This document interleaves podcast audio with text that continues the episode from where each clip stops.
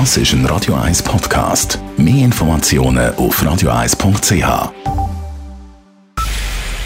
Es ist 9 Uhr. Radio 1, der Tag in 3 Minuten. Mit dem Alles Karl. Der Zürcher Kantonsrat will eine Patientengebühr für die Notaufnahmen der Zürcher Spitäler einführen. Er hat heute eine entsprechende Motion aus den Reihen der GLB, SVP und CVP überwiesen. Das Ziel ist eine Entlastung der Notfallstationen, sagt GLB Kantonsrat Daniel Häuptli.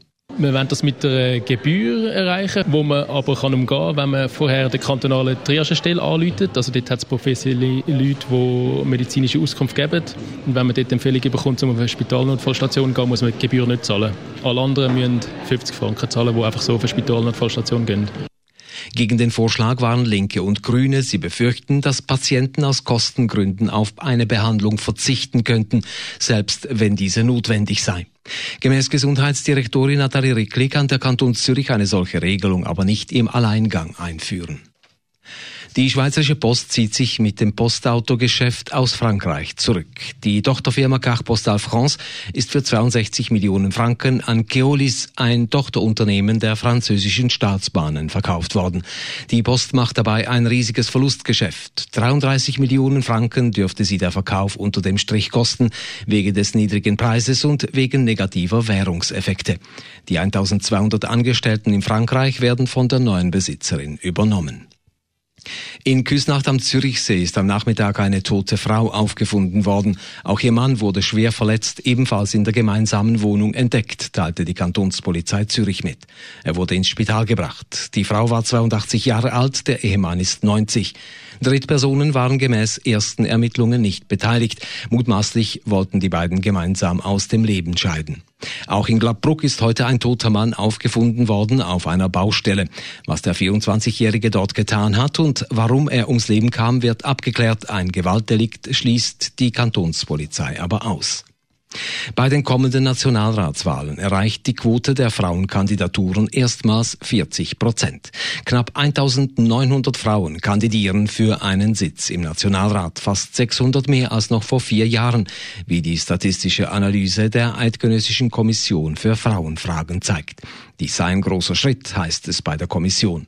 Jetzt müssen es die Frauen von den Listen aber auch tatsächlich noch ins Parlament schaffen. Aktuell beträgt der Frauenanteil im Nationalrat ein knappes Drittel. Die Organspendeinitiative findet in der Bevölkerung in der Schweiz Rückhalt. Sie fordert den Systemwechsel von der expliziten Zustimmung hin zur vermuteten Zustimmung. Das System wird auch Widerspruchslösung genannt.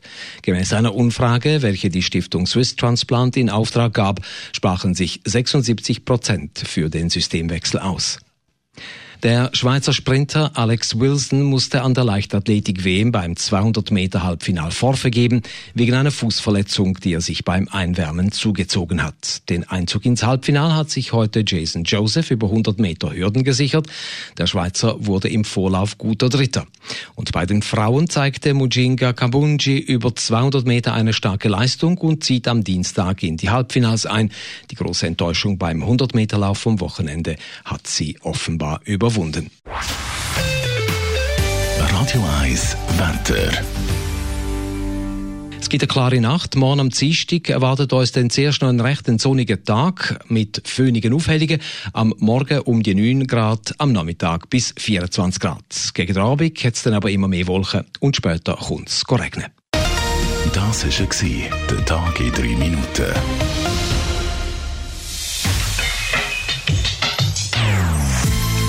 Non-Stop Music auf Radio 1. Die besten Songs von allen Zeiten. Non-Stop.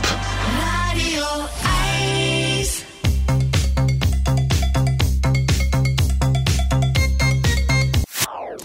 Das ist ein Radio 1 Podcast. Mehr Informationen auf radio1.ch.